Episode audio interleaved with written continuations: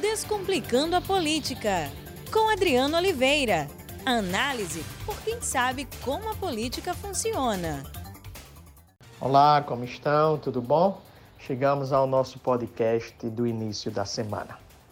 Vocês estão lembrados que eu sempre friso, né, que o Brasil está dentro de uma panela de pressão, que é crise mais crise, um fluxo e um refluxo, e a crise permanece no Brasil. Aliás, eu tenho que falar nisso, né? Todos no meu podcast já está é. Já as pessoas certamente já estão enjoadas, mas não adianta. Não adianta termos uma outra abordagem. Não tem como eu ter uma abordagem dessa crise, até porque eu vejo que as pessoas estão míope.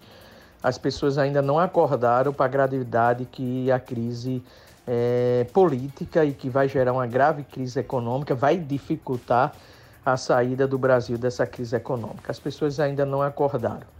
Vocês devem estar lembrados que eu já comentei aqui, já escrevi que Bolsonaro ele deseja o caos. E isto é confirmado a cada dia, a cada dia, a cada instante, a cada ato do presidente. Nós, eu confirmo essa tese de que ele deseja o caos para justificar a intervenção das Forças Armadas, para justificar a manutenção da ordem através do, das Forças Armadas. Eu não consigo entender, eu confesso, é, a miopia do PIB brasileiro. Não consigo. Ao mesmo tempo, eu não consigo entender a falta de posicionamento das Forças Armadas. Não consigo também. Veja só, por que eu não consigo? Porque imagina que você é um investidor inglês, americano ou chinês, alemão. Você ontem ligou a TV e viu né, toda aquela confusão na Avenida Paulista. Todas as segundas-feiras você lê os jornais brasileiros e descobre que o presidente da República ele frequenta passeatas aos domingos que são contrárias à democracia, que são contrárias às instituições, que são contrárias à Suprema Corte. Você, como investidor, vai querer botar o seu dinheiro no Brasil? Você, como dono de uma empresa no Brasil, vai querer dobrar a produção dessa empresa contratando mais empregados? Você vai querer fazer um investimento de uma nova fábrica, de um novo, é, de um, no, um novo instrumento tecnológico para sua empresa? Certamente, ou não, ou certamente você vai ficar receoso. E vai ficar receoso por quê? Pela crise política. Então, o PIB brasileiro fica falando em ações. O PIB brasileiro fica falando em liberalismo. O PIB brasileiro fica falando em reformas. Mas o PIB brasileiro ainda não acordou para a crise política que o Brasil vive. Ainda não acordou que o presidente Bolsonaro ele vive da crise para esconder as mazelas do, do governo.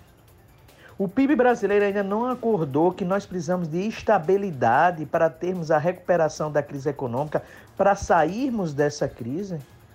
Não sei por que o PIB brasileiro não acordou ou não acordou porque tem uma, uma paixão desenfreada, irracional pelo presidente Bolsonaro, como mostra a pesquisa, o presidente Bolsonaro é muito bem avaliado entre os empresários, entre as pessoas é, que se declaram empresários.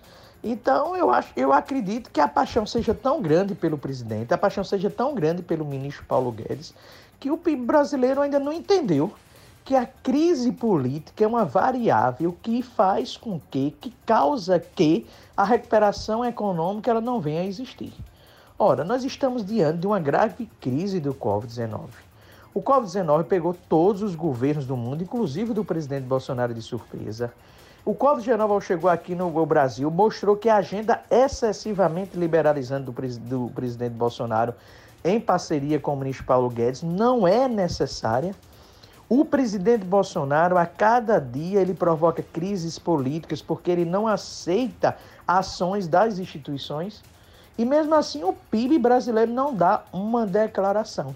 O PIB brasileiro trata a economia como se ela estivesse independente da crise política. E não está. E não está. A crise política, se ela não for amenizada, se ela não for findada, ela terá um forte impacto na economia brasileira e nós não sairemos da crise. Então, portanto, o PIB brasileiro tem que acordar e conversar com o presidente Bolsonaro, e conversar com o Congresso Nacional e pedir que essa radicalização, que as atitudes do presidente que produzem crise cessem, não ocorra mais para que seja possível uma recuperação econômica. Não adianta o, o, ministro da Fazenda, Paulo Guedes, falar em reformas. As reformas no Brasil são necessárias? Claro que são necessárias. Mas como é que eu posso fazer reforma numa crise dessa? Não adianta o ministro da Fazenda, Bolsonaro, falar em privatização. Como eu vou vender algo numa crise política desta? Não adianta o presidente, o, o ministro da Fazenda, é, é, Guedes, falar em controle do gasto público. É necessário? É necessário. Mas como é que eu vou falar em gasto público se eu não tenho uma agenda desenvolvimentista? E para eu ter uma agenda desenvolvimentista, eu teria que ter também o quê? Uma paz política, uma estabilidade, uma ordem política sem tantos percalços, sem tanta estabilidade. Mas é isso que nós não observamos. Então, na minha ótica, o PIB brasileiro precisa acordar, precisa ficar atento e descobrir que a crise política é séria e a crise política tem forte impacto no desempenho da economia do Brasil. Além disso, os militares precisam dizer se apoia o presidente Bolsonaro, inclusive a possibilidade de um golpe militar. Os militares precisam dizer se apoia o governo Bolsonaro, inclusive se o Congresso Nacional vier a processar o presidente por crime de responsabilidade ou aceitar alguma denúncia de impeachment. Os militares precisam dizer aonde estão.